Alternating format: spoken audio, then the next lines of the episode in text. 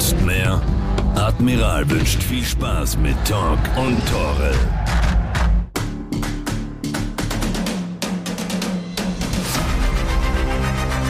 Am Ende weiß man auch nicht, was er ihm dazu geritten hat, dass er da jetzt nach Wien fährt. Der Klassiker, live auf Sky Sport Austria. Hallo? bei Salzburg gibt es ja diese Fragezeichen.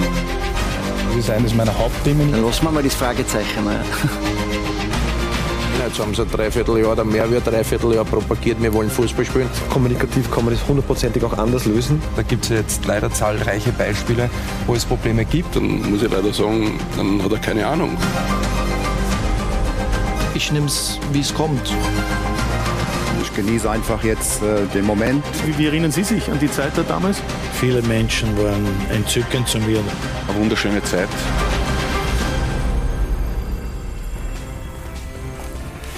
50 Jahre österreichische Fußball-Bundesliga. Diese Woche wurde das 50 Jahre Team offiziell präsentiert und zwei absolute Legenden aus diesem Team sind heute unsere Gäste bei Talk und Tore. Guten Abend, meine Damen und Herren. Ich habe die große Freude, mit diesen beiden absoluten österreichischen Fußball-Superstars auf den Bundesliga-Herbst gemeinsam zurückzublicken. Guten Abend, Toni Polster.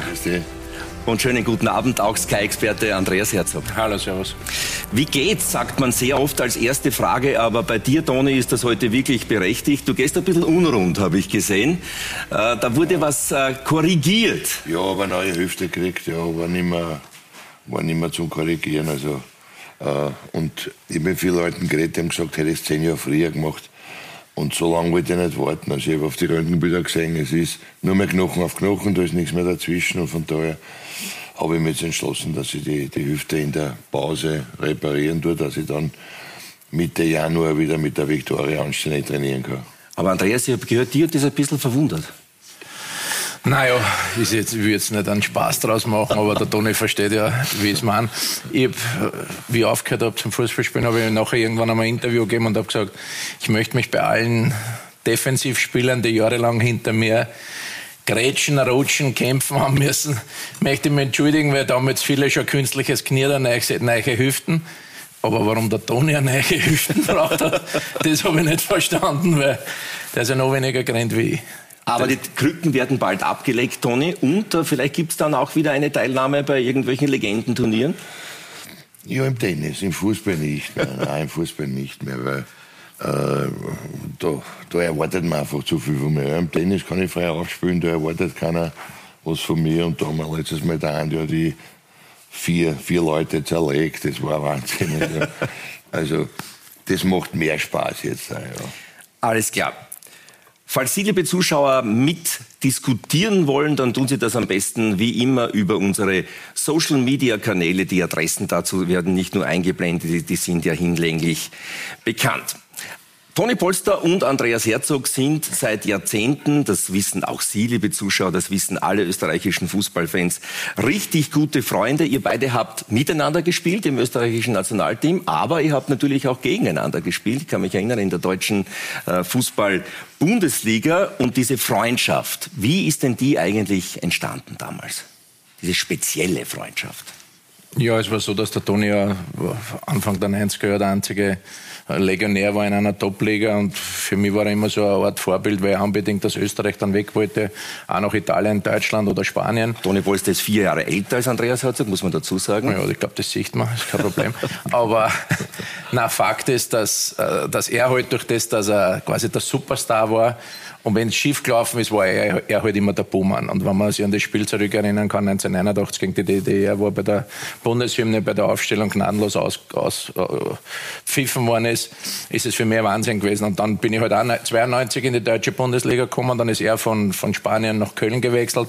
Und da haben wir dann auch durch die Nationalmannschaft und durch das Leben in Deutschland hat sich diese Freundschaft immer mehr vertieft und wir waren auch gegenseitig, was glaube ich auch ganz wichtig ist, auf dem Spielfeld ein bisschen voneinander abhängig, weil ja genau gewusst, wenn ich den Ball in eine gefährliche Zone reinbringe vor ein Tor, ist der Toni da mit seiner Qualität und dann, dann schießt er die Tore. Und er hat auch gewusst, wenn mich über die Seiten irgendwie durchsetzen kann, dass für ihn natürlich Früchte bringen könnte, der jeweilige Pass. Und im Nationalteam, Toni, gab es die legendäre WG, kann man sagen, Polster Herzog, sehr oft oder meistens ähm, Zimmerkollegen. Da ist natürlich der Schmäh gerannt, das ist klar, das brauchen wir jetzt, glaube ich, nicht vertiefen. Ist einmal gestritten worden auch zwischen euch beiden? Nein, eigentlich nicht. Nein. Also wir haben immer dieselben Ziele verfolgt. Aber ich wollte nur sagen, der Andi hat ja auch nicht nur Freunde gehabt, nicht? in der Nationalmannschaft oder im Verein. Und äh, ich wusste aber, wenn der Andi funktioniert, funktioniere ich noch besser. Mhm. Und von daher habe ich den Andi immer verteidigt und äh, habe versucht, dann Ruhe in die Mannschaft reinzubringen, weil ich genau gewusst habe, was der Mann für Qualitäten hat. Nicht? Und äh, habe es nie bereut, weil er hat, er war, am Anfang war er ein kleiner Bub, wenn es Nationalteam gekommen ist, und dann war er, dann haben wir ihn zum richtigen Mann gemacht und dann ist er auch gerutscht und ist, äh, hat auch Zweikämpfe gewonnen und hat sich richtig entwickelt. Zwei WM-Turniere habt ihr beide miteinander bestritten. Nicht nur aus dieser Zeit gibt's jede Menge Anekdoten. Wir freuen uns am heutigen Abend auf einige noch davon, dieser Anekdoten. Aber zunächst widmen wir uns einmal, wie angekündigt, dem aktuellen Geschehen aus der österreichischen Fußball-Bundesliga. Da ist ja heute die Herbstsaison abgeschlossen worden. Und Sturm Graz hat gewonnen mit 1 zu 0 gegen den SCR Altach. Und der Torschütze ist irgendwie völlig unerwartet aufgestellt worden. Out of the blue Sidi Chata mit einem Comeback zum zweiten Mal schon in dieser Saison, mit einem Überraschungscomeback und nach wenigen Minuten hat der Norweger bereits das Siegestor erzielt. Nicht alle Neuzugänge, Andreas, haben eingeschlagen, auch er nicht wirklich, weil er lange verletzt genau. war. Aber jetzt am Schluss zeigt er auf.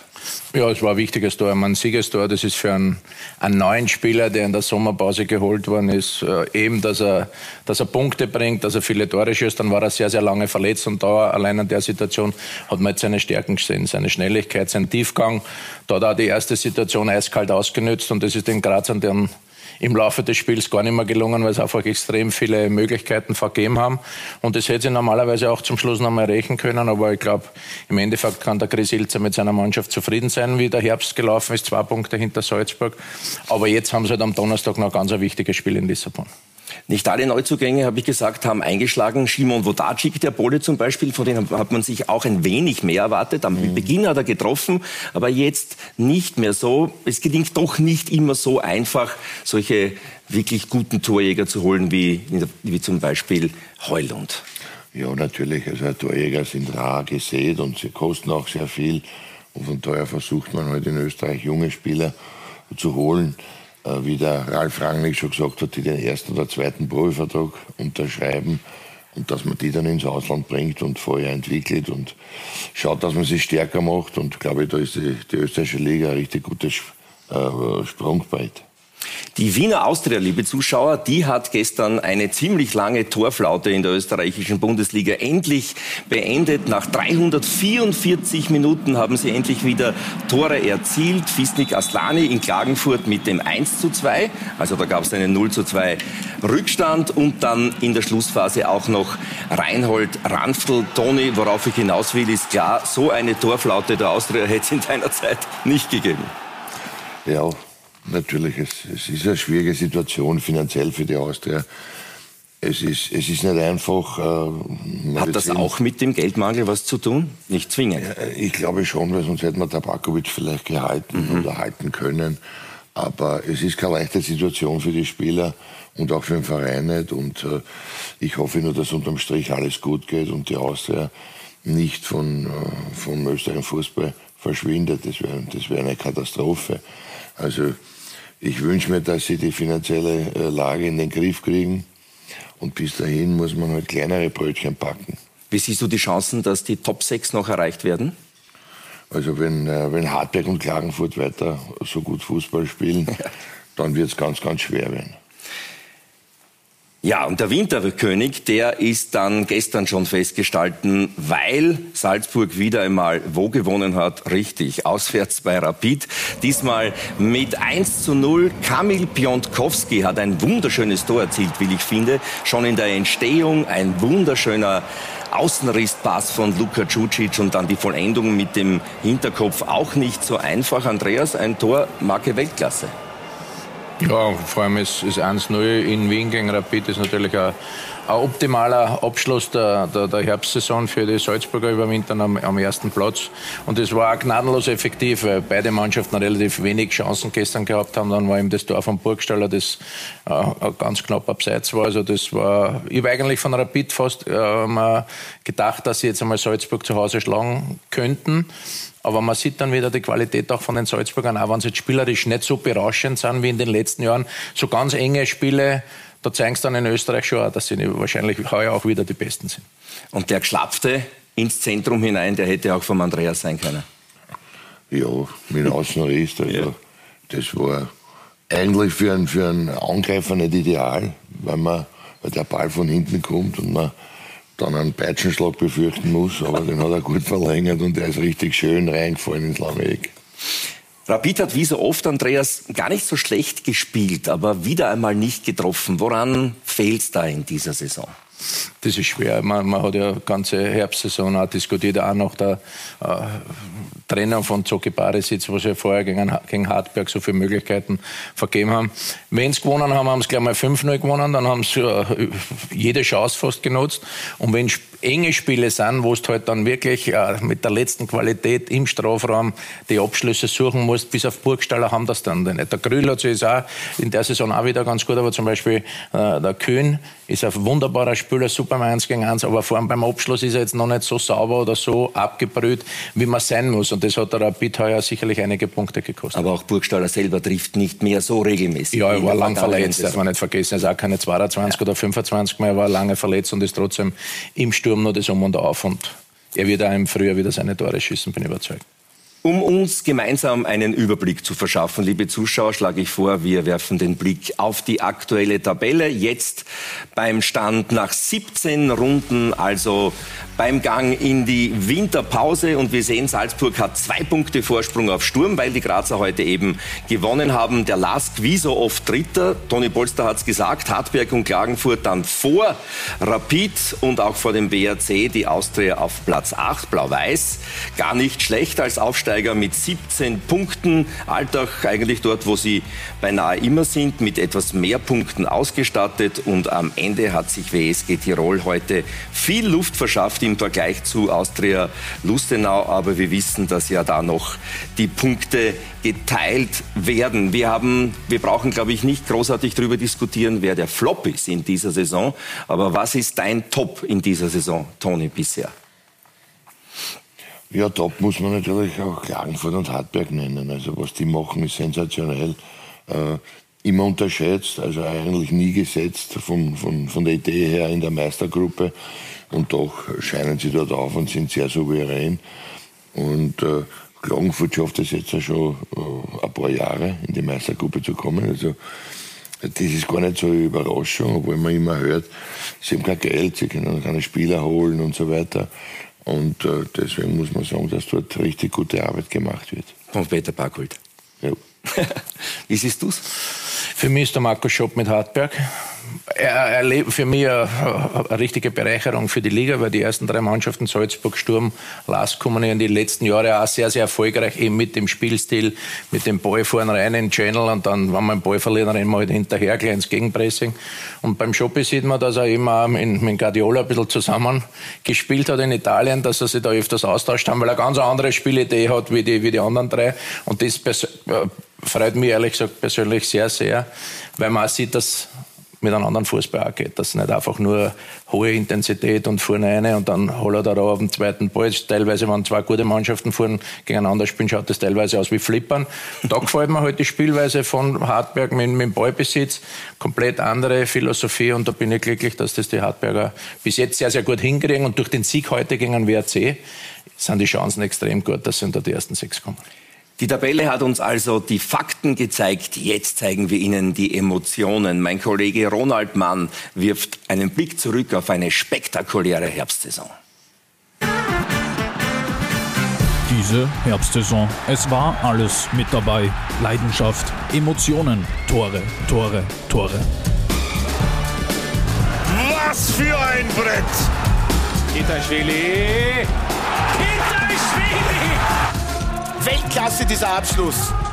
Weltklasse ist das nicht immer, was Salzburg bislang abliefert. Trotz aller Turbulenzen stehen sie als Winterkönig fest. Salzburg hat aus meiner Sicht den schwächsten Jahrgang der letzten zehn Jahre. Sie sind noch immer die beste Mannschaft der Liga. Die vielen jungen Spieler performen zwar für die Liga in Ordnung, aber dass jetzt so ein Feuerwerk abbrennen, das sehe ich leider zurzeit nicht. Letzte Saison, als auch heuer, war die Chance noch nie größer, dass du, dass du Meister wirst in Österreich, weil die, die Salzburger schon auch ihre absolute Dominanz vermissen haben lassen. Genau dann muss die Konkurrenz da sein. Der Lask und Sturm den Salzburgern auf den Fersen.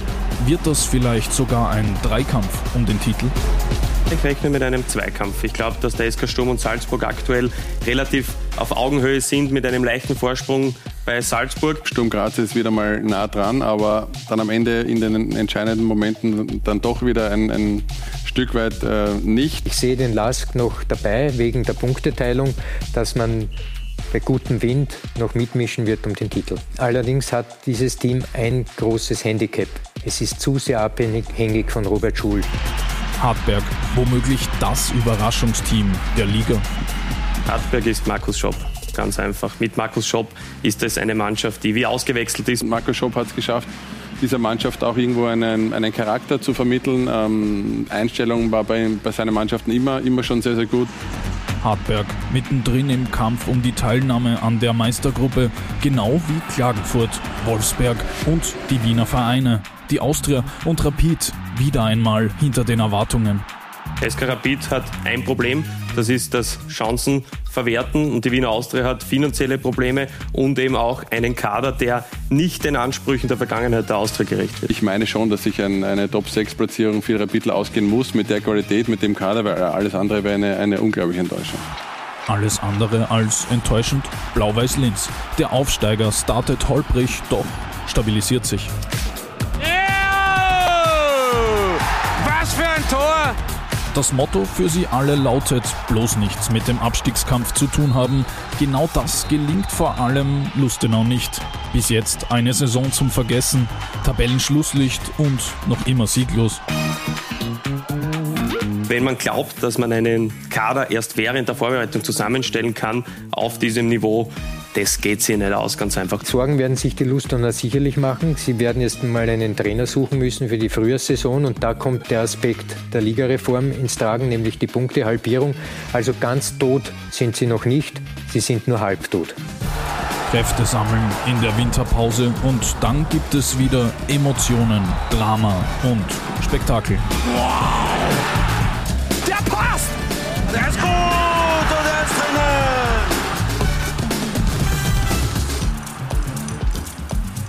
Ja, ja, Spektakel. Dieses Wort hat auch Gerhard Struber in den Mund genommen beim Amtsantritt als Salzburg-Trainer. Er hat nämlich den Zuschauern mehr Spektakel versprochen als noch unter Matthias Jeißle und hat gesagt, die, er will mit seiner Mannschaft einen Fußball zeigen, der die Fans begeistert.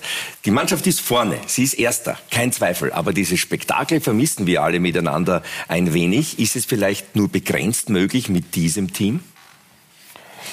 Ja, ich denke, äh, denke wir haben es gehört im Beitrag, die sind äh, sicherlich nicht mehr so stark wie, wie in den vergangenen Jahren und äh, sind dieses Jahr eigentlich zu packen. Wenn eine Mannschaft konstant agiert und ihren Weg äh, geht und, und Sturm und, und Lask haben die Qualität und auch den Kader, glaube ich, dass sie, dass sie das können, dann erleben wir sicher eine spannende Frühjahrsmeisterschaft fehlen vielleicht, das meinen viele, so zwei, drei Routiniers oder routiniertere Spieler als Stützen, weil es ist doch schon ein wenig ein Hasenstall. Ja, aber das ist nicht der Weg von Salzburg. In Salzburg äh, sucht man Spieler, die den ersten oder zweiten Profivertrag unterschreiben in ihrer Karriere und nicht den zehnten. Und von daher möchte man sie dann auch teuer ins Ausland verkaufen oder zu äh, Red Bull Leipzig geben dann. Und äh, von daher werden diese Spieler äh, noch nachweisen müssen, dass sie wirklich die Qualität haben der Mannschaften äh, von, von den letzten Jahren. Andreas, ist die Mannschaft ein wenig zu jung? Ja, ich glaube schon. Also wenn man jetzt einmal das Beispiel Slatko Jonosovic her, hernimmt, wenn er, wie er von Werder Bremen zurückgekommen ist, der war halt schon, auch, erstens war er Österreicher, dann mit, mit, mit Ulmer, da, du brauchst schon zwei, drei gestandene einheimische Spieler, die so als Leader vorne weggehen, dann würde jeder einzelne junge ausländische Spieler auch ein bisschen leicht tun, das, äh, leichter tun. Das fehlt mir momentan, aber das ist auch, wie wir gesagt haben, das ist die Philosophie von, von Red Bull Salzburg. Sollte man diese Philosophie überdenken? Ist nicht meine Entscheidung. Ist nicht meine Entscheidung, das müssen Sie wissen wissen, aber halt, wenn es dann nicht so läuft, dass man immer sagt, ja, wir sind ein bisschen zu jung gewesen, unerfahren, die Ausrede zählt dann auch mal auch nicht, aber momentan brauchen sie ja noch keine Ausreden suchen, weil sie stehen wieder am ersten Platz. Fakt ist aber auch, ich glaube, das hat der Markus Stankovic gesagt, es hat schon bessere Mannschaften gegeben. Also vor allem in der Offensive, wenn man sich die Stürmer in den letzten Jahren anschaut, die sind ja jedes Mal souverän Torschützenkönig geworden und jetzt, jetzt hat der beste Stürmer in Österreich acht Tore, da gehört zwar der Konate dazu. Von denen habe ich auch sehr, sehr viel gehalten, aber heuer ist er dabei auch noch nicht so von der Entwicklung her, wie man es vorgestellt hätte. Für mich ist immer noch der Beste jetzt der Oskar Glock. Hinten Pavlovic, das sind richtig, richtig für die österreichische Liga absolute Topspieler. Aber die Mannschaft ist jetzt nicht so, dass ein Gegner richtig herspielen kann. So wie man es auch in den, den Jahren vorn, Jäsle muss man auch dazu sagen, öfters gesehen hat. Aber das, da waren halt auch noch ältere Spieler dazu, da war anderer Taktgeber hin und her. Also das, das hat sich jetzt verändert mit der jungen Mannschaft, mit der Philosophie vor Salzburg wirklich gut. Und dann muss man halt einmal vielleicht das eine oder andere Jahr oder Spiel oder internationales Spiel auch in Kauf nehmen, wo es nicht so 100 Prozent läuft. Aber dieser klassische Torjäger, den Salzburg derzeit offenbar nicht hat, der fehlt vielen Mannschaften in der österreichischen Bundesliga. Ja, dann jetzt gesagt allen eigentlich, weil wenn, wenn du Torschützenliste äh, anführst mit acht Toren nach äh, 14, 17. 17 Runden, ja, das ist, das ist keine gute Quote. Also das, das ist wirklich nicht berühmt. Aber wenn zum Beispiel die Austria den Andreas Gruber nicht hätte, dann wäre es noch viel, viel schlimmer, was die Torausbeute betrifft. Ja. Der hat auch acht. Oder Rapid in Burgstall. Richtig. Ist, ja, also, aber da muss man schon sagen, dass da ist Aufholbedarf und viel Luft nach oben. Nein, aber es ist ja in den letzten Jahren immer die Diskussion gegeben. Früher hat es es gibt keinen Zehner mehr. Dann haben wir angefangen, wir brauchen keinen reinen Mittelstürmer. Ist doch alles ein Blödsinn. Du brauchst diese Spielertypen, ob das jetzt dieser Zehner ist oder ob dieser mit den gleichen Fähigkeiten halt als Außenstürmer spielt oder auf der Acht. Vollkommen wurscht. Aber du brauchst im Strafraum einen Stürmer, der weiß, wo es da steht. Und da hat man sicher auch in den letzten Jahren, nicht nur in Österreich, sondern in Deutschland, hat man sicher in der Ausbildung viele, viele Fehler gemacht. Und ich hoffe, dass wir da bald draufkommen, dass sich das ändert. Auch Sturm Graz, Toni, hat diesen klassischen Torjäger derzeit nicht. Trotzdem war die Mannschaft äh, phasenweise Tabellenführer in dieser Herbstsaison. Hat Sturm Graz deiner Meinung nach diesen nächsten Schritt, den Christian Ilzer auch immer gerne machen möchte, schon gemacht oder fehlt dorthin noch ein Stück? Ich denke, sie haben, sie haben gute Schritte gemacht. Vielleicht fehlt das letzte Tüpfelchen auf den I noch. Aber aber die Mannschaft, zumindest der Kader, ist relativ groß und man kann jederzeit diese englischen Wochen sehr gut äh, überstehen, weil man immer vier, fünf Spieler, die ungefähr das gleiche Niveau haben wie die, die man draußen lässt, äh, und von da ersetzen. Und von daher hat Sturm sicherlich äh, gute Karten. Kann Sturm Graz und kann auch der Lask Salzburg so fordern, dass wir einen Dreikampf erleben werden? Werden wir sehen. Es kommt dann jetzt auf die nächsten fünf Spiele an und dann kommt die Punktehalbierung. Ich glaube schon, dass, dass, dass beide Mannschaften das Zeug haben, Salzburg einmal zu gefährden oder auch in ein Spiel zu schlagen. Aber in den letzten Jahren hat man dann auch gesehen, wann es wirklich darauf ankommt, so wie letztes Jahr bei dem Anspiel Sturm Graz gegen Red Bull Salzburg, hat Salzburg in Graz 2-0 gewonnen und dann die Grazer quasi keine Torchance gehabt. Und das wäre jetzt der nächste Schritt von Sturm, wenn es halt ganz eng ist, dass sie dann einmal die Salzburger schlagen und dann können sie auch Meister werden, weil so sattelfest äh, schätze ich die Salzburger heuer nicht ein, aber, aber es kann auch wieder passieren, dass sie dann im Frühjahr vier, fünf Spiele am Stück gewinnen und auf einmal ist fünf Runden vor Schluss schon wieder vielleicht die Meisterschaft entschieden. Also es hängt schon auch immer mit den, mit den, mit den Nuancen ab, was passiert im Trainingslager kriegt der eine oder andere Verein nur einen tollen Spieler, der sich sofort weiterentwickelt. Wir haben zuerst gesprochen über einen polnischen Stürmer von Sturm Vlodacic. Der kommt jetzt auch aus einem anderen Land, ein junger Spieler, ganz eine neue Spielphilosophie, wo er halt auch viel, viel sprinten muss. Und das ist am Anfang gut gegangen und dann ist er halt in ein Loch gefallen. Und vielleicht braucht er jetzt die Winterpause, dass er im Frühjahr wieder explodiert und macht dann Tore, die für Sturm vielleicht zum Meistertitel reichen. Aber genauso kann es beim Lask sein, genauso kann es bei Salzburg sein. Also es wird interessant, weil die Liga, muss man schon sagen, ich bin viel viel unterwegs und schaue international viele Spiele. Also die österreichische Liga ist schon auf einem sehr, sehr guten Weg und schon äh, richtig. Und wenn dann noch Spannung ist bis zum Schluss, dann wäre es überhaupt äh, richtig gut. Ne? Beim Lask Toni, wir haben schon drüber gesprochen, ist vieles neu gewesen zu Saisonstart. Mhm. Das Stadion fast neu, der Trainer ganz neu, die Spielidee auch neu. Es hat natürlich dann ein wenig gedauert, aber jetzt habe ich den Eindruck, du vielleicht auch, das Werkel beginnt langsam zu funktionieren. Ja, den Eindruck kann man durchaus haben, auch wenn es international nicht funktioniert. Hat so richtig, Einmal noch, gegen Saint-Gilloise, ja. Wo sie noch eine kleine Chance haben, noch äh, äh, zu überwintern.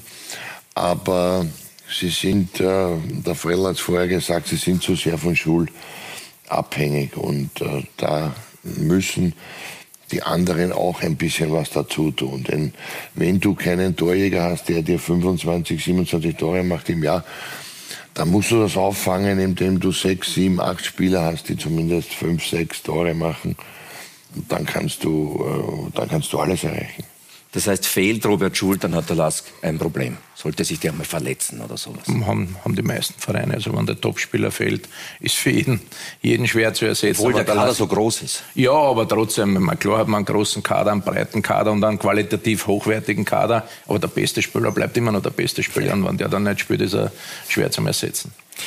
Von den sogenannten Überraschungsteams haben wir auch schon einiges gehört, auch im Beitrag. Das ist natürlich neben dem TSV Hartberg, den Andreas Herzog schon zu Recht hervorgehoben hat, auch Austria Klagenfurt. Und da ist eben einer der Trainer, den beide Herren, die wir heute zu Gast haben, sehr gut kennen, den Butzi, sagt ihr, glaube ich, gell? Backholt, Peter Backholt.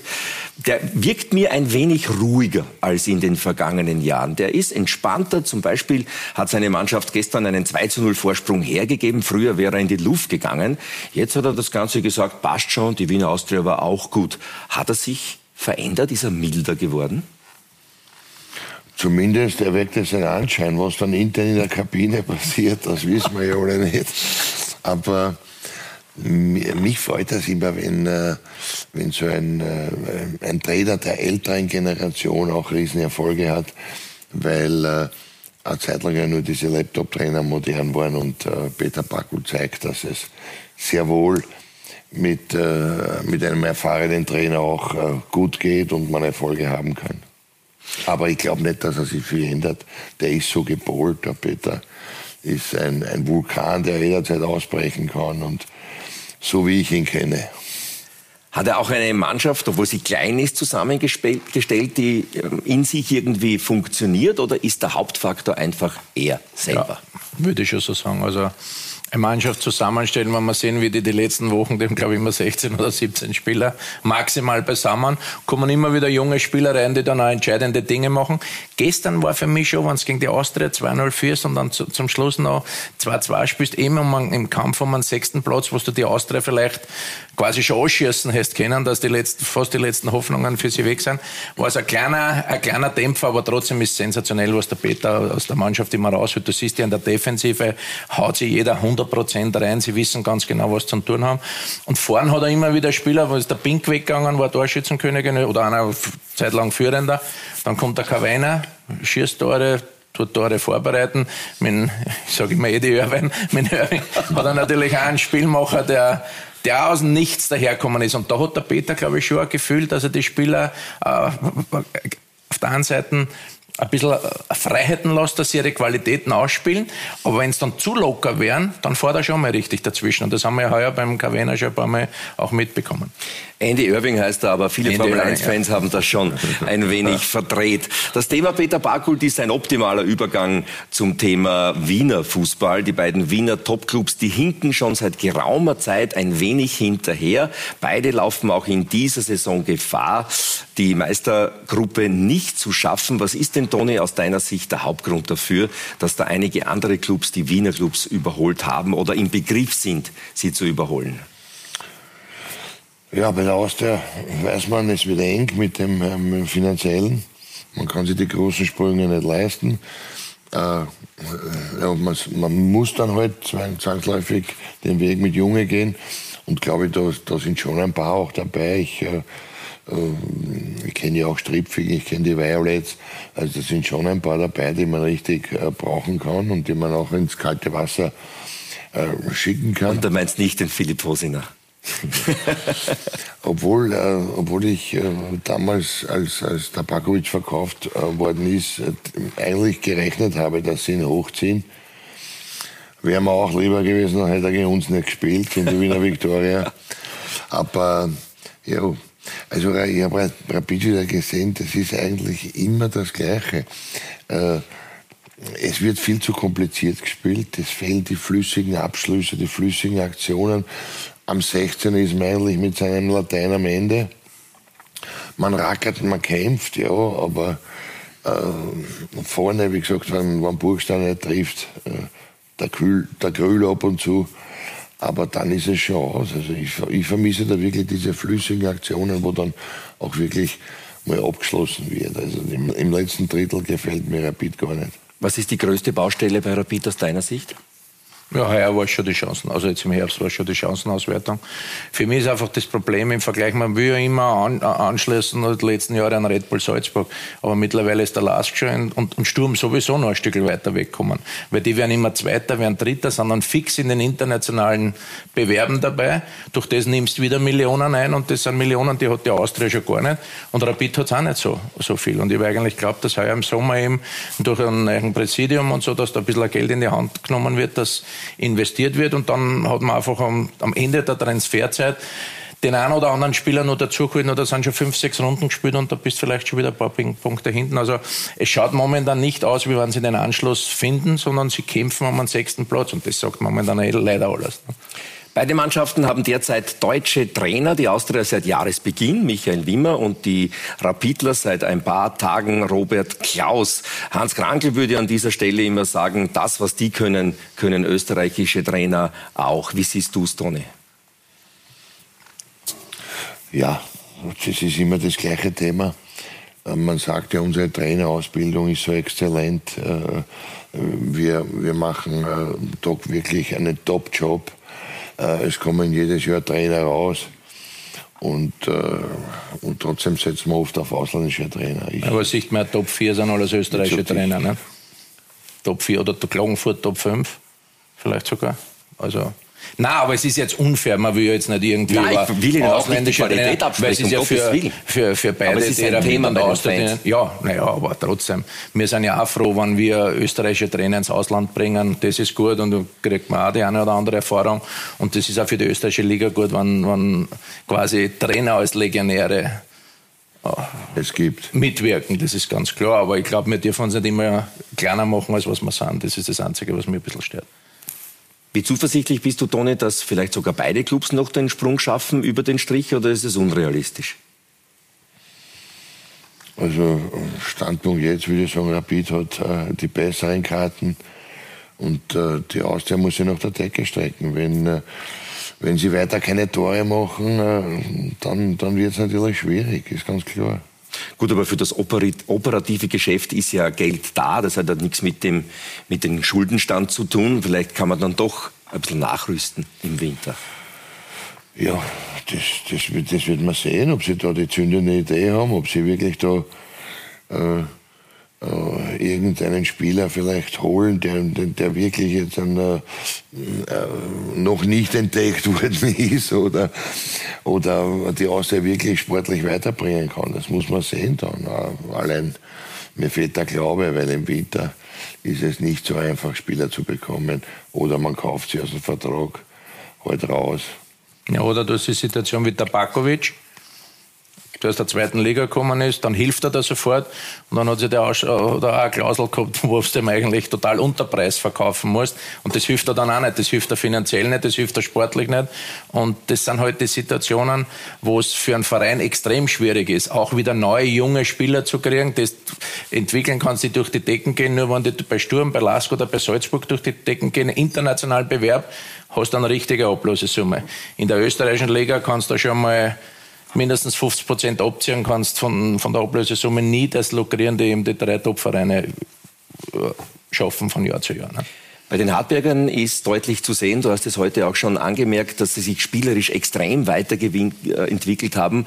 Marc Jaco, unser Sky-Experte, hat es Shopball genannt, also dieses von hinten herausspielen, das sehr sicher ist, auch von der Passsicherheit her. Ähm, ist das ein Fußball, der auch äh, dazu führen kann, dass Hartberg ganz vorne mitspielt? Nein. Nein, ich, ich würde ich es Ihnen wünschen. Ich meine, äh, der vierte Platz ist eh schon, ist eh schon fantastisch. Nicht? Aber dass jetzt Lask oder Sturm angreifen könnten, ja, vielleicht einmal nach der Punktehalbierung, kurz einmal ein paar Runden, aber ich glaube, die ersten drei Plätze sind einzementiert, in welcher Reihenfolge auch immer. Aber was eben der Marco Schopp mit, mit Hartberg macht, das, das finde ich richtig gut, weil junge Spieler dahin zu bringen, weil das rennt ja auch nicht von heute auf morgen gleich ohne Fehler. Nicht? Und der, der Markus ist einfach seiner, seiner Ansicht treu geblieben, von hinten des Rausspielens, teilweise auch extrem riskant und dass die Spieler dann das eben von Wochen zu Wochen besser machen mit dieser Überzeugung und dann auch mit der Qualität, das ist absolut höchste Trainer, Trainerarbeit und darum gebührt ihm da sehr, sehr viel Lob. Viele meinen, Toni, dass Markus Schopp sogar zu höheren Berufen sei. Ich möchte gar nicht sagen, dass Hartberg nichts Hohes ist. Man kann mit Hartberg auch möglicherweise noch weiter nach vorne kommen. Aber zu einem Club könnte er kommen mit größerem Medieninteresse. Traust du ihm das zu, dort auch erfolgreich zu sein?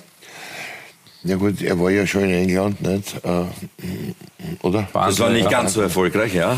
Ja, und da hätte man vielleicht den Sprung schaffen können, die Premier League, etc., etc. Ähm, ich glaube, es ist halt ganz wichtig, dass man ein bisschen Glück hat und dass man zum richtigen Zeitpunkt am richtigen Ort ist. Und äh, denke, dass auch im Ausland äh, vernommen worden ist, dass er einen, einen Top-Job hier macht. Ein Wort müssen wir natürlich auch noch zur Enttäuschung dieser Saison verlieren. Aus der Lustenau irgendwie nicht wiederzuerkennen im Vergleich mhm. zur Aufstiegssaison. Siehst du da irgendeinen Hoffnungsschimmer? Ja, der Hoffnungsschimmer von, kann nur heißen, die Punkteteilung. Nicht? Also ganz abschreiben würde ich sie noch nicht. Wenn sie die richtigen ein, zwei, drei Verstärkungen im Winter finden, dann mit der Punkteteilung könnte es sich noch ausgehen. Aber wenn sie mit diesem Kader zusammenbleiben, dann, dann wird es ganz schwer. Ja, also die, Brauchen wir kein Prophet sein. ist für mich das Gleiche. Das Wichtigste ist für Sie, dass jetzt einmal die Saison vorbei ist. Kann ein neuer Trainer aus dieser Mannschaft mehr machen? Ja, ein neuer Trainer kann immer neue Impulse setzen, aber er hat trotzdem die gleiche Mannschaft, die eigentlich ein Katastrophenhalbjahr hinter sich hat. Also du brauchst schon vier, fünf neue Spieler, die mit einer neuen Mentalität reinbringen, ein bisschen in der Hierarchie, die eh wahrscheinlich nicht vorhanden ist, sonst hättest du nicht so einen Negativlauf gehabt. Da musst du einfach umrühren und du musst Spieler wegschicken und viele neue holen. Und wenn's, wenn das bei Lustenau greifen sollte durch die Punktehalbierung, darf man es noch nicht abschreiben. Also das kann dann schon schnell gehen. Dann bis zum Schluss nur vier, fünf Punkte hinten. Dann gewinnst du das erste Spiel gegen einen unmittelbar und auf einmal bist du auf ein, zwei Punkte dran. Und dann geht in der, in der, in der Quali-Runde alles wieder von neuem los. Also abschreiben darf man sie noch nicht. Aber wenn es jetzt nicht im, in, in der Winterpause, in der Transferperiode richtige Volltreffer oder, oder Spieler bringen, die und auch einen Trainer, die einer sofort weiterhelfen. Zeit und Punkte zum Verschenken haben die in der Situation keine mehr, das ist auch klar. Seit heute Abend ist sie also zu Ende, die Herbstsaison in der Admiral Bundesliga und sie hat natürlich auch viele schöne Tore gebracht. Die Kollegen von der Sky-Redaktion haben sich die Mühe gemacht und die ihrer Meinung nach fünf attraktivsten Treffer herausgesucht. Der Abschluss und was für einer! Unglaubliches Tor von Luca Kronberger. Ein Trupp vor dem Tor und diesmal passt er.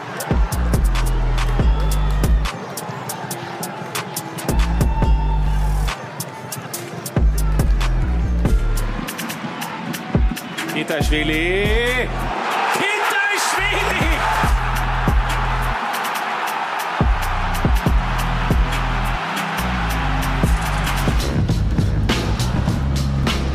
Nächster Schuss! Und was für ein Treffer! Schmidt weckt Lustenau völlig auf. Was für ein Treffer! Burgstaller! 1 zu 0! Was für ein Brett!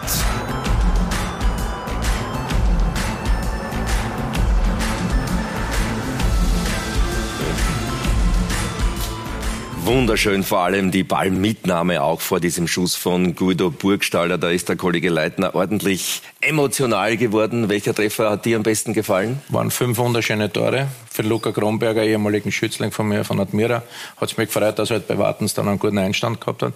Anthony Schmidt, aber er wird auf Deutsch wahrscheinlich Anton heißen. Von ihm habe ich nie einen so Vollrückzieher da gesehen. Also das war In Gladbach habe ich so eins gemacht, da bin ich minutenlang in der Luft gelegen. ja. Und ja, weil sie in Zeitlupen gezeigt haben nachher immer. Da haben sie gesagt, der Reporter hat gesagt, eine orthopädische Meisterleistung. Hoffentlich haben sie es mit der Hüfte nicht gesagt. Da glaube ich, ist mir die Hüfte ausgesprungen. Wie war das eigentlich? Da gibt es ja eine wunderschöne Geschichte, als ihr beide in der deutschen Bundesliga gegeneinander gespielt habt. Das ja. war, glaube ich, Werder Bremen gegen den ersten FC Köln. Und Otto Rehagel hat dich irgendwie hat gesagt, hat dich dazu aufgerufen, nicht zu überschwänglich den Toni zu begrüßen. Oder Nein, er hat das? mich nicht dazu aufgerufen, er hat mir es eigentlich verboten in einem freundlichen Sinn, weil er hat ja immer schon gesagt, ich kann das nicht hören, ihr Wiener, ihr tut alles so verniedlichen. Das ist der Schneckerl und das Anderl und hin und her. Ab heute heißt du bei mir nur mehr Eisenbeger. Also wenn man dachte, na bumm, da bin ich wohin gekommen, wenn ich, wenn ich der Eisenbeger bin. Und dann war das Spiel wer, Köln im Müngersdorfer Stadion, damals noch im alten Stadion mit der Laufbahn, mhm. gegen Werder Bremen. Und der Otto hat zu mir gesagt, Rehagel hat gesagt, und Andreas, wenn ich vor dem Spiel sehe, dass sie da mit ihrem Freund, mit ihrem Kumpel Küsschen hin und Küsschen her machen, tausche ich sie gleich aus, brauchen sie gar nicht spielen. Sag ich, na Trainer, das mache ich nicht, keine Sorge. Dann bin ich halt aufwärmen gegangen und habe halt versucht, dass ich den Toni so gut aus, wie möglich aus, den, aus dem Weg gehe. Und ich habe ihn aber zehn Minuten nicht gesehen. Also der hat sich gar nicht aufgewärmt. Und ich habe mir gedacht, ist er jetzt krank oder verletzt? Der hat mir gar nicht Bescheid gesagt. Vielleicht spielt er gar nicht. Und auf einmal zucken 60.000 Zuschauer aus und schreien, ah, Toni, Toni. Ist er schon gerade über die Werbebande. Und auf einmal er sich schon geschaut wie der Winnetou. Und ich habe mir gedacht, nein, jetzt, jetzt sucht er mich schon, jetzt wird's, ja. jetzt wird's gefährlich. Bin auf die andere Seite runtergelaufen zum anderen Tor und wollte mal so lang wie möglich aus dem Weg gehen. Und nach ein paar Minuten habe ich total drauf vergessen, bin wieder zur Mittellinie, habe ein paar so Sprints gemacht, bin, da hat man sich noch selber aufgewärmt, nicht so wie jetzt alle gleich, habe ein paar Sprints gemacht zur Mittellinie hin und auf einmal hupft man von hinten an am Buckel und neben mir und sagt, Herzl, mein schöner Bur, Bussel links, Bussel rechts, und mir jetzt gerissen. Und dann schaue ich so und fünf Meter neben mir steht der Otto Rehagel. Der hat nur die Augen vertraut. Und dann war in der Halbzeit 2-0 für Köln, nicht für Werder Bremen. Torschütze? Zweifacher Torschütze Toni Polster. Da haben wir's. Und Andi Herzog war sofort ausgetauscht. Jetzt, muss man die, die, die Jetzt war es aber nicht nur wegen der Begrüßung, sondern wahrscheinlich war es schlecht. Aber wenigstens so spielen dürfen. Ja, das schon. Aber war Aber jetzt musst du dir die Geschichte aus meiner Warte vorstellen. Nicht? Bitte. Ich freue mich auf einen Freund, nicht? dass ich ihn begrüßen kann und freue mich, dass ich ihn sehe und denke mir, was ist das für ein unfreundlicher Kerl? der schaut weg, der grüßt mich nicht, der geht mir aus dem Weg.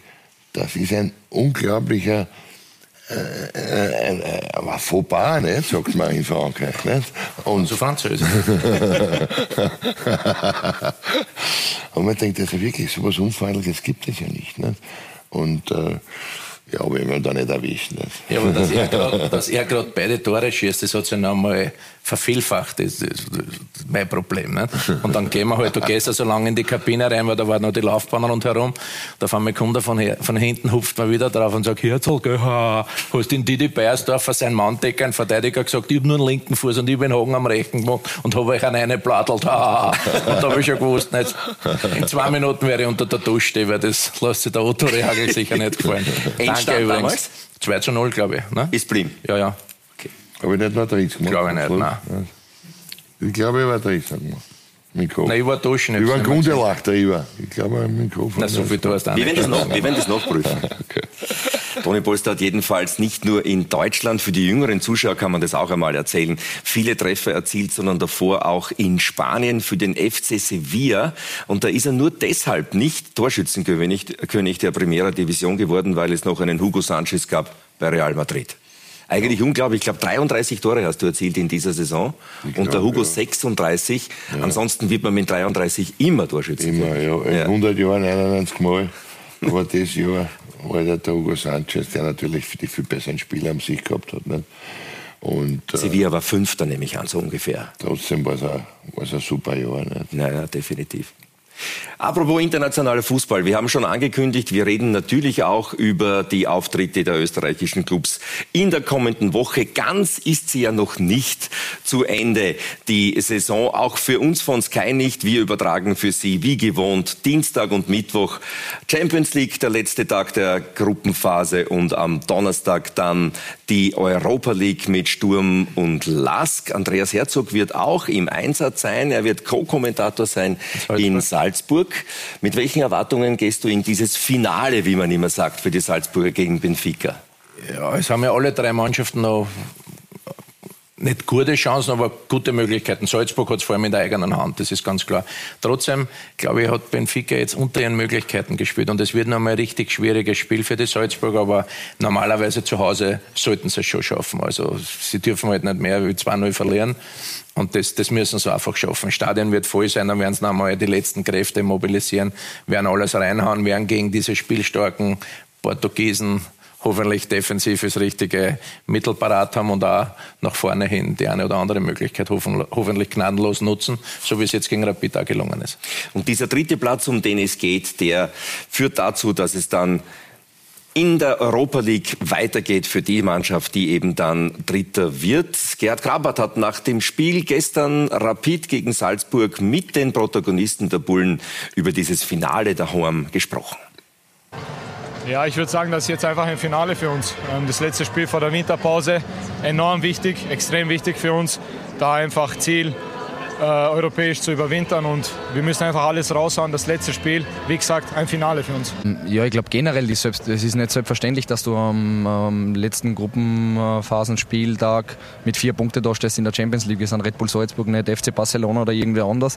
Von dem her ist es keine Selbstverständlichkeit. Die Ausgangssituation haben wir uns erarbeitet, äh, gemeinsam als Mannschaft, alle, alle zusammen. Ich erwarte natürlich am, am Dienstag, dass meine Jungs nochmal all in gehen in so einem wichtigen Spiel, in, gleichzeitig in dem Wissen, dass natürlich Benfica Lissabon Lissabon ähm, ein schwieriges äh, ja, Stück Arbeit bedeutet für uns, einfach dort dann am Ende das zu landen, ähm, was wir wollen. Ähm, sehr intensives Spiel, würde ich sagen. Ähm, Benfica muss gewinnen und wir werden alles in die Waagschale werfen. Ähm, wir wissen auch, dass wir nicht auf Unentschieden oder sonst was spielen, aber wir spielen klar auf Sieg zu Hause mit unseren Fans. Und so gehen wir auch von der ersten Minute direkt rein und wollen unser Spiel auf den Platz bringen. Ja, ich glaube, dass das ein richtiges äh, Endspiel wird. Ähm, wir wollen international überwintern. Wir wissen aber auch, dass es in der Champions League gegen Benfica einen perfekten Tag braucht, dass wir ähm, in alle möglichen Phasen äh, über uns ein bisschen hinauswachsen müssen, ähm, dass wir auch zu heute noch mal eine Schippe drauflegen müssen. Aber ich glaube, die letzten Wochen haben uns sehr viel positive Energie gegeben. Äh, und deswegen, das haben sie die Leute verdient, das haben sie wir verdient, das Endspiel jetzt daheim. Und da werden wir alles raushauen. Und am Ende des Tages werden wir schauen, zu was, zu was was es reicht, aber wir sind positiv. Ähm, wir werden alles reinhauen und dann äh, schauen wir. FC Salzburg gegen Benfica Lissabon, also live am Dienstag mit dem Co-Kommentator Andreas Herzog bei Sky Sport Austria. Am nächsten Tag wird dann übrigens im Sky Fußballstudio beim, bei der Mittwoch Champions League Ralf Rangnick zu Gast sein, der Teamchef des österreichischen Nationalteams. Und damit sind wir auch schon beim Thema. Toni Polster, die Mannschaft hat sich für die EM-Endrunde in Deutschland erfreulicherweise qualifiziert. Was nicht ganz so erfreulich war, war ein bisschen ein Schock, war die Auslosung Niederlande und Frankreich. Ist es trotzdem möglich, weiterzukommen? Ich denke schon. Also wir haben eine gute Mannschaft beisammen. Wir haben ein ein, ein Spielstil, der sicherlich unangenehm ist, auch für, auch für die Holländer. Natürlich ist Frankreich der große Favorit, aber trotzdem, wenn alle fit sind, wenn alle in Form sind, dann sind wir gut aufgestellt und dann hoffe ich, dass wir die Gruppe überstehen. Ist deine Meinung, Andreas? Ja, ich glaube auch, die Holländer sollten uns legen. Frankreich ist der große Favorit. Also nicht in der Gruppe, sondern für mich sind die kompakteste Mannschaft auch in den letzten, letzten Jahren bei jeder Endrunde ganz vorn dabei. Da wünsche ich der, unserer Mannschaft natürlich mehr Glück wie uns seinerzeit, weil wir haben, glaube ich, unter Ernst Habel da im Prinzenparkstadion nicht einmal aufs Tor geschossen. Also da, da erwarte ich mal schon von unserer Mannschaft mehr. Und der dritte Gegner muss man abwarten, ob das jetzt dann Polen ist, Finnland oder wer auch immer. Also Wales, wird, Wales wird, wird auch kein richtig leichter Gegner sein. Aber mit der Entwicklung in den letzten Monaten, letzten Jahren haben wir schon Möglichkeiten, auch gegen so gute Gegner zu realisieren. Ja, das war ein Spiel in der WM-Quali für die WM 94, genau, das du ja, angesprochen hast. Ähm, ja, Frankreich gegen Österreich. Das war ja, dass sich einer durchsetzen hat können gegen einen Poli. Nicht? Das heißt, ihr habt beide gemeinsam im Sturm gespielt, im Angriff. Ja, ja, so, ja. Hängend. Ja, Andreas. ja, der ist ein Stürmer, nicht? Ja. Jetzt erzähl ja. dir die Geschichte. Ja, irgendwas gespielt. Wir haben eh noch kurz Zeit, oder? Jetzt Bitte. muss ich da was klarstellen. Bitte. Basile Poli war damals der gefürchtetste Verteidiger in ganz Europa. Also richtig brutal. Also das war, ich habe nicht oft Angst gehabt am Spielfeld, also nie, aber gerade bei den Anspielen war ich dann glücklich, dass ich überlebt habe. Wir haben zwar 2-0 verloren, aber wir spielen 10, ja vor dir, wenn du einen Elfer geschossen hast. Jedenfalls äh, nach 10, 15 Minuten kommt der Toni zu mir, ich hab gespielt, er hat gespielt Mittelstürmer gegen Basile Poli. Mhm. Ich habe gespielt so als zweite Spitze dahinter, so ein Freigeist überall, haben wir meine Löcher halt gesucht, waren eh keine da, aber ist ja wurscht. Auf einmal kommt der Toni zu mir und sagt, Herzl, tausch mal einmal, spiel du einmal gegen den Poli. Und ich habe gesagt, ja, den jetzt noch nicht so gut kannt. Da war gerade mein erstes Jahr in, in Bremen. Und der hat mich getragen. Erster Ausschuss, würde heutzutage alles nicht mehr gehen. Ellbogen ins Gesicht, ich habe von der Lippen blöd. Dann hat er mich umgehauen, ist mir aufs Brustbein gestiegen, hat mir mit der Stuhl ins Brustbein aufgeschlitzt. Achilles waren offen. Nach 40 Minuten sage ich, Toni, komm, tausch mal wieder, los, spiel du wieder gegen einen Poli, ich geh gegen einen Laurent Blau, sagt der drauf, na, Herz, spiel weiter, du machst das super, du machst das super. Der feige Hund hat mich geopfert. Ja, du hast ja viele Freistöße rausgekommen. ja.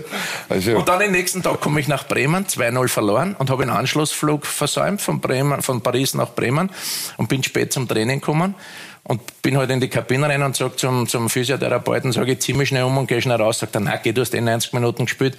Geh in die Sauna rein und dann kommst du zu mir auf eine Massage. Das reicht, der Trainer hat sicher nichts dagegen, Otto Rehagel. Sag ich, ja, ist mir eh lieber. Haben mich in die Sauna reingesetzt halbe Stunde später oder 20 Minuten später geht die Tür auf von der Sauna. Otto, Scheider, Otto Rehagel schaut rein und sagt, hallo Junge, wenn ich gewusst hätte, dass Sie nicht trainieren wollen, hätte ich Ihnen den Pulli in die Sauna gesetzt. Sag ich, ja, da war ich draußen, nur einmal gespielt. Also mit denen wollte ich nichts mehr zu tun haben. Es war wirklich ein, ein sehr starker, aber brutaler Vertrag. Ja, aber so ist er erwachsen Das ist, worden, weil wir über Freundschaft gesprochen haben. Ne? So ist er erwachsen worden. Ne? Genau. Ich habe sechs offene Wunden gehabt und er hat mich nachher bemitleidet. Ich habe gewusst, dass so ein Spiel kann er nur lernen. Ne? Äh, schon davor habt ihr aber gemeinsam die WM-Quali für 1990 geschafft und wart beim Turnier in Italien und acht Jahre später dann äh, wieder die Quali geschafft für die Endrunde in Frankreich. Dadurch wisst ihr ganz genau, worauf es ankommt mhm. bei so einem Turnier. Jetzt im Hinblick auf Deutschland ähm, im Sommer für die österreichische Nationalmannschaft. Was ist der Schlüssel, damit da das Teamgefüge auch passt? Also für mich der Schlüssel ist ganz klar, dass man nicht so abgeschieden wohnt dass man auch einmal, ähm, was ich, außerhalb vom Teamcamp auf einen Café gehen kann oder ein bisschen Geschäften schauen gehen, ein bisschen spazieren gehen kann. Abschalten, ne? Und äh, für mich muss man unbedingt die, die Familien auch äh, einbeziehen in, in die Vorbereitung und in, in das Turnier auch. Und weil viele haben kleine Kinder und wenn sie die vier bis sechs Wochen nicht zeigen, tut es der Seele nicht gut. Also von daher würde ich die Familien einbeziehen. Andreas? Ich glaube, dass, dass wir nur eine Chance haben, wenn die, die Top-Spieler, die drei, vier absoluten. Wir haben eine sehr, sehr gute Mannschaft, aber trotzdem haben wir drei, vier Spieler, die halt herausragend sind. Und wenn die in Topform sind und eben die Leader sind und mit ihrer Leistung die anderen mitreißen können und auch von Selbstvertrauen, von der Selbstverständlichkeit richtig gut auftreten, dann haben wir eine Chance, dass wir weit kommen. Und ich hoffe, dass, komisch, wir haben uns früher immer nur für Weltmeisterschaften qualifiziert, im alten Jahrtausend nie für EM. Jetzt qualifiziert man sich nur für, für EM, nie für die WM, aber ich glaube, man hat es auch bei der letzten äh, Europameisterschaft gesehen, dass man, dass man da wieder in die K.O.-Phase kommen könnten und dann ist, dann ist alles möglich. Nur bitte, wir sind schon in Österreich, jetzt nicht dann enttäuscht sein, wenn die Holländer mal ein Riesenspiel haben und wir, wir, wir haben dann ein bisschen Probleme. Also Größenwahnsinnig dürfen wir nicht sein, weil da neigen wir ja auch dazu. Vor der WM 1990 haben wir Spanien auswärts besiegt, gegen Holland zu Hause gewonnen, auf einmal waren wir schon die Mitfavoriten und dann sind wir war noch nicht einmal die Vorrunde vorbei, haben wir schon wieder die Koffer gepackt und sind wieder, sind wieder heimgefahren. Und das wünsche, ich, wünsche der Mannschaft sicher nicht.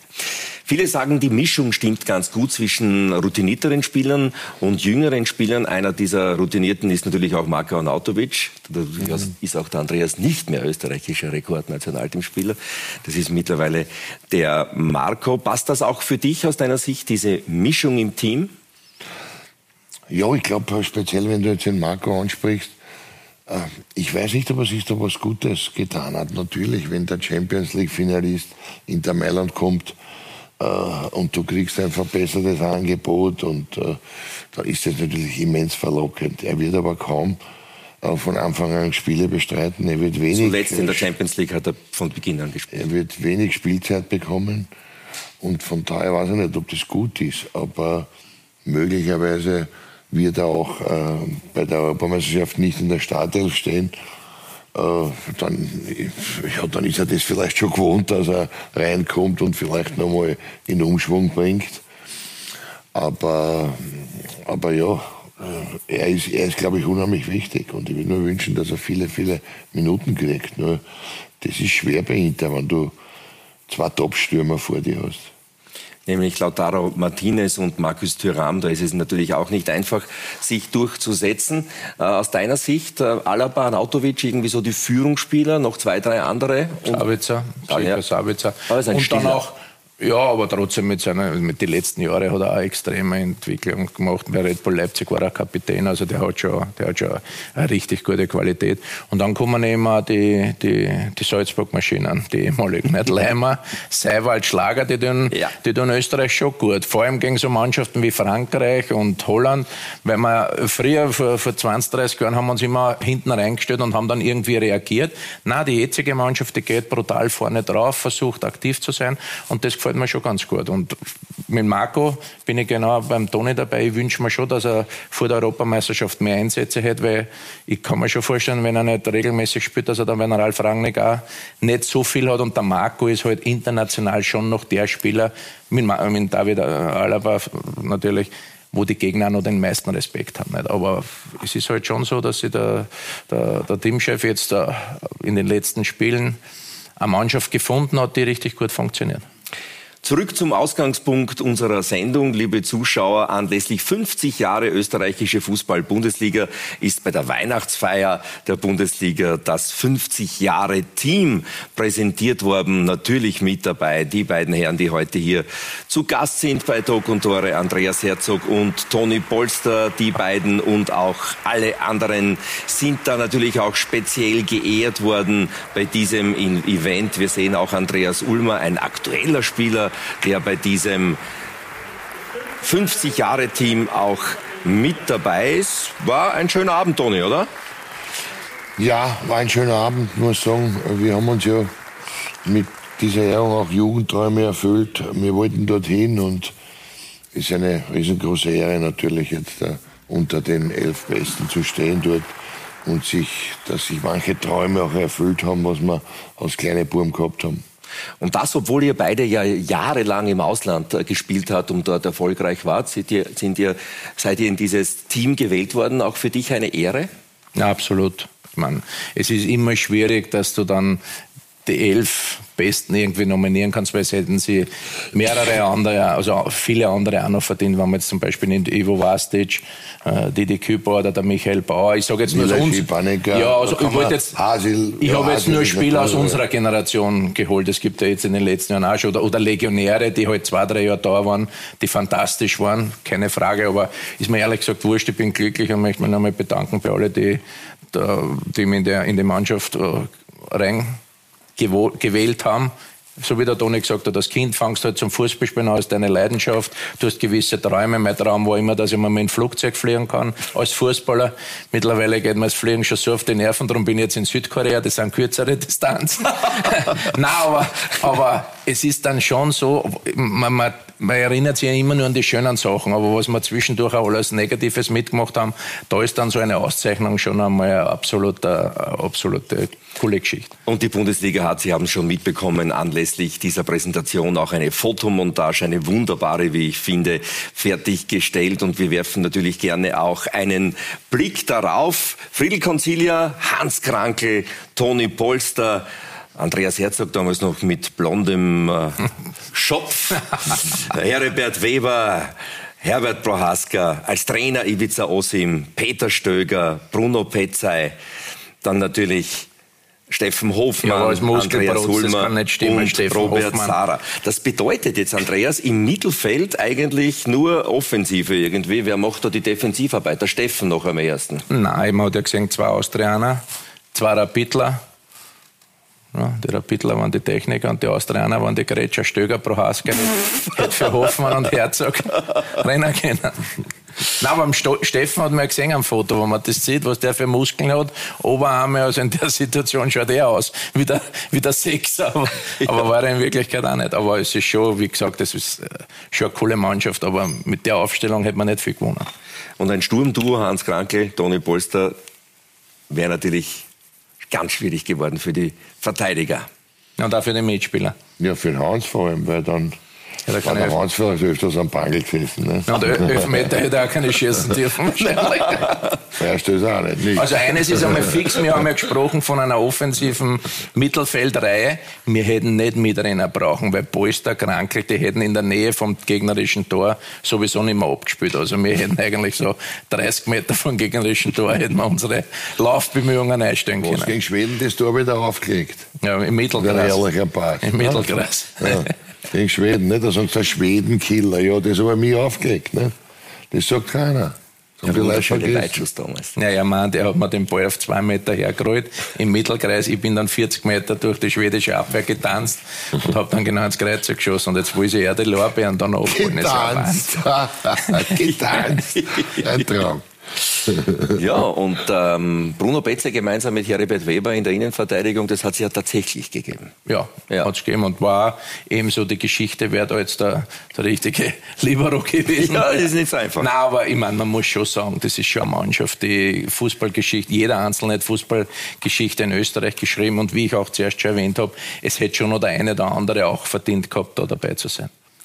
Ganz äh, zu Beginn ähm, hat es ja nicht allzu viele Legionäre gegeben. Ihr beide zum Beispiel habt das erst, dieses Zeitalter erst so richtig eingeläutet. Was bringt es einem Profifußballer, wenn er da einige Jahre im, im Ausland tätig ist? Ja, abgesehen von finanziellen natürlich viel Erfahrung. Lernt eine neue Sprache kennen. Wenn es in Deutschland jetzt dann äh, in dem Fall ist, man erweitert seinen Horizont. Äh, man, man wird jede Woche wirklich extrem gefordert, hat jede Woche einen ganz schweren Gegner und von daher wird man auch selbst besser, wenn man gefordert wird jede Woche. Du bist spät in deiner Karriere dann doch noch nach Österreich zurückgekehrt, hast bei Austria Salzburg gespielt, unter anderem mit Gerhard Struber, dem jetzigen Struber, ja. Trainer. Was war er für einer? Ja, der Stubse war so ein Stürmer und er war so ein kleiner, schneller, quirliger und, das ist das äh, Gegenteil von dir. Ja, darum haben wir gut zusammenpassen. Ah. Ja. Nein, war super. Ich freue mich für ihn, dass er jetzt äh, in der Champions League Trainer ist und dass er wieder zurück ist. Er war ja wirklich lange in New York. Nicht? Und äh, ja, also wünsche ihm viel Glück, dass, dass das klappt, nicht? mit den Überwintern im, im, im, im Europapokal. Europapokal. Europa League dann. Gerhard Struber war in New York als Trainer, du warst in Los Angeles als Spieler. Mhm. Ähm, welche Erfahrungen hast du dort sammeln können auf diesem anderen Kontinent? Du bist ja später als Co-Trainer des US-Nationalteams noch einmal durch, dorthin zurückgekehrt. Ja, ich war ein Jahr Spieler bei Los Angeles Galaxy, dann fünf Jahre als, als Co-Trainer beim Jürgen Klinsmann und, und auch beim, beim Olympia-Team Cheftrainer. Na, aber so wie es der Toni gesagt hat, du kommst ins Ausland und du musst dich dort durchsetzen. Es ist ja in Österreich in der Liga auch schon nicht so leicht, dass du da ein Bundesligaspieler wirst, als Nationalspieler wirst. Ich habe halt das Glück gehabt, dass ich in meinem ersten Jahr bei Werder Bremen gleich Meister geworden bin und durch das hat meine Persönlichkeit einen Schub bekommen. Jetzt hätte ich mir zwei Jahre früher alles gar nicht vorstellen können. Ich bin quasi ein Schluchtenscheißer, damals Spitznamen in Bremen, ein Schluchtenscheißer. Bin ich nach Bremen gekommen, ein Jahr später war ich der Alpenmarathoner und da ist dann ganz anderes Auftreten. Und dann waren wir sogar auch wir, die dann in den Interviews gesagt haben, meine, wir haben euch Deutschen ein bisschen das Fußballspielen beigebracht, so mit den Wiener, so wie es halt in den 70er, 80er Jahren das Wiener Scheiberspiel und so ein bisschen den Schmäh, ein bisschen die Schlitzhörigkeit. Ich glaube schon, dass wir da sehr, sehr gut ankommen sind, nicht nur wegen den spielerischen Leistungen, sondern auch, weil wir so sind, wie wir sind. Wir nehmen uns dann, wir tun, tun uns jetzt bei einem Interview nicht irgendwie verstehen. Wir sagen das, was wir uns denken und das kommt normalerweise immer noch am besten an. Und genau deshalb sitzt ihr ja heute da. Das weiß ich nicht, das müsst ihr entscheiden. Nein, aber, aber, aber wie gesagt, das ist dann schon, dann, dann gehst du zum Ende der Karriere nochmal nach Amerika. Da habe ich wieder neue Einblicke bekommen. Habe natürlich auch mal Türe geöffnet für die Karriere dann als, als Trainer nochmal die fünf Jahre. Jetzt ist es anders, weil jetzt, jetzt holen sie nicht mehr so viele erfahrene, alte, quasi alte europäische Spieler, sondern jetzt holen sie wirklich richtig gute junge Spieler, die jetzt nicht nach Italien oder Spanien kommen, aus Südamerika, so 20, 22, 24-Jährige. Und durch das ist die MLS, also die Major League Soccer in Amerika, wird auch von Jahr zu Jahr besser. Und für mich war es aber trotzdem noch einmal ein Wahnsinn. Ich bin jedes, jeden Tag zum Training gefahren, Sonnenschein in Kalifornien durch eine Palmenallee durch und immer noch, bist du deppert Herzl, dass du das noch mal erleben darfst. Nach Jahren in Bremen, wo es nur geregnet hat, bin ich dann am Platz gestanden einmal im, im Juli und habe gesagt, es gibt's ja nicht, wann regnet es denn da endlich einmal? Weil es wirklich, glaube ich, acht Monate am Stück nicht geregnet hat. Ja, wohl deshalb ist ja dann auch Zlatan Ibrahimovic dorthin gegangen. Ja, der war noch wenig, der war erfolgreich. Wenig später, ja. Beckham hat die Liga noch populärer gemacht Richtig. und dann Ibrahimovic hat es quasi gerockt mit seinem Tor. Vom Wiener Schmäh hat Andreas Herzog gesprochen. Dein Wiener Schmäh, der typische Schmäh von dir, ist wunderbar angekommen.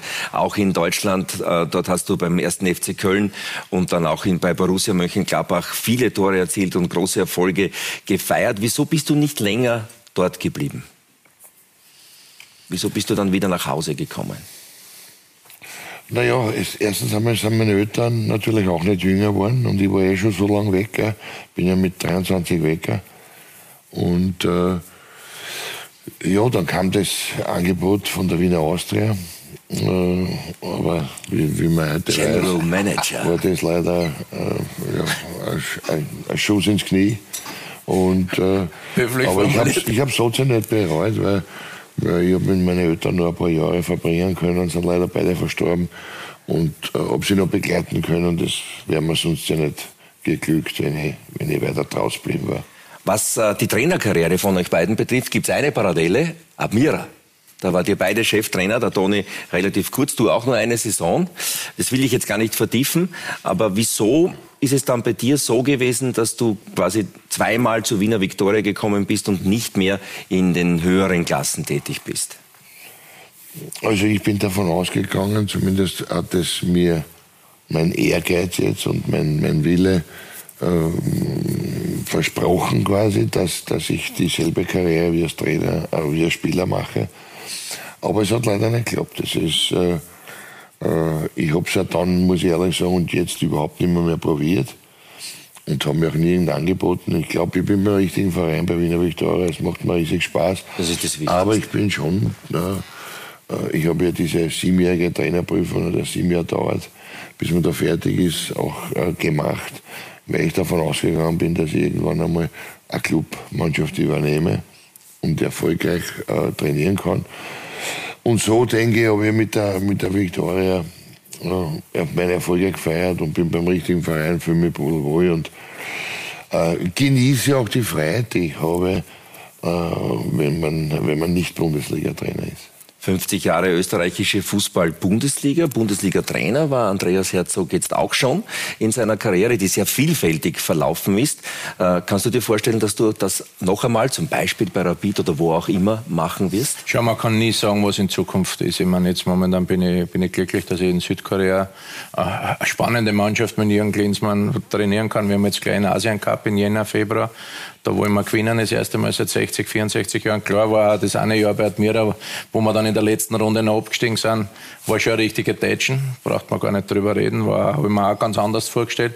Ich persönlich hoffe natürlich auch, dass die Admira so schnell wie möglich in den nächsten ein, zwei Jahren vielleicht wieder, wieder raufkommt und das, den, den Ausrutscher, den ich auch mit fabriziert habe, äh, wieder ausbessern kann. Einen guten Sportdirektor hätten Sie schon? Genau, in Stöckse, ja. Also da, da habe ich auch natürlich auch eine enge Bindung und das, Admira war von klein auf mein, mein Verein und ich habe mir gedacht, ich komme dorthin und wir können ein bisschen was entwickeln, aber dass das dann so äh, negativ läuft, vor allem dann die letzten ein, zwei Runden, das war schon, war schon bitter, und, aber es, es geht immer weiter im, im, im, im Leben. Als Spieler hast du müssen äh, schwere Zeiten durchstehen, Verletzungen durchstehen, als Trainer hast du auch deine, deine Geschichten, deine Probleme, die da immer wieder vor die Beine geworfen Wir freuen uns, dass du schon seit Jahren Sky-Experte. Das Spaß. Also das ist momentan schon so eine Geschichte. Meine Kinder spielen Fußball.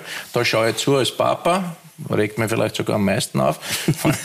Dann hier Experte, da, da von der Emotion ein bisschen weniger, aber trotzdem bist voll in der Materie drinnen.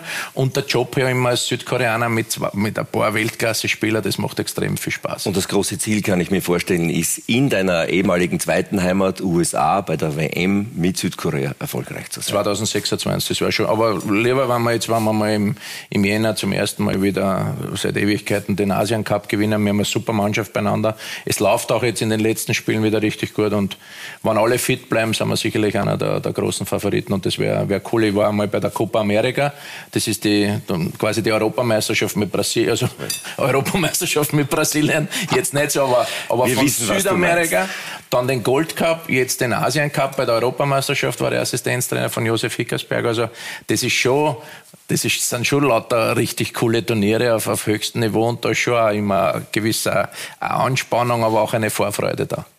Meine Herren, Dankeschön für den wunderbaren Abend, für das Gespräch. Toni, wir wünschen dir alle miteinander, dass du bald wieder so richtig Alles flott gut. unterwegs bist auf den Beinen. Alles gut. Damit es wieder beim Tennis Danke. so richtig klappt. Gute Besserung auch. Danke. Und Andreas, wir freuen uns auf deinen nächsten Einsatz als Co-Kommentator am Dienstag bei Salzburg gegen Benfica. Danke vielmals. Und jetzt tragen wir den Toni wieder raus, oder? Bist du Huckepack oder, oder wie soll man die ausschlagen? Kann man das auf einen anderen Sender Da muss ich den zeigen schon wieder am Dienstag. Dienstag. Liebe Zuschauer, das war, glaube ich, ein sehr gelungener Abschluss dieser Herbstsaison in der österreichischen Fußball-Bundesliga auf Sky Sport Austria. Alles Gute, bis zum nächsten Mal.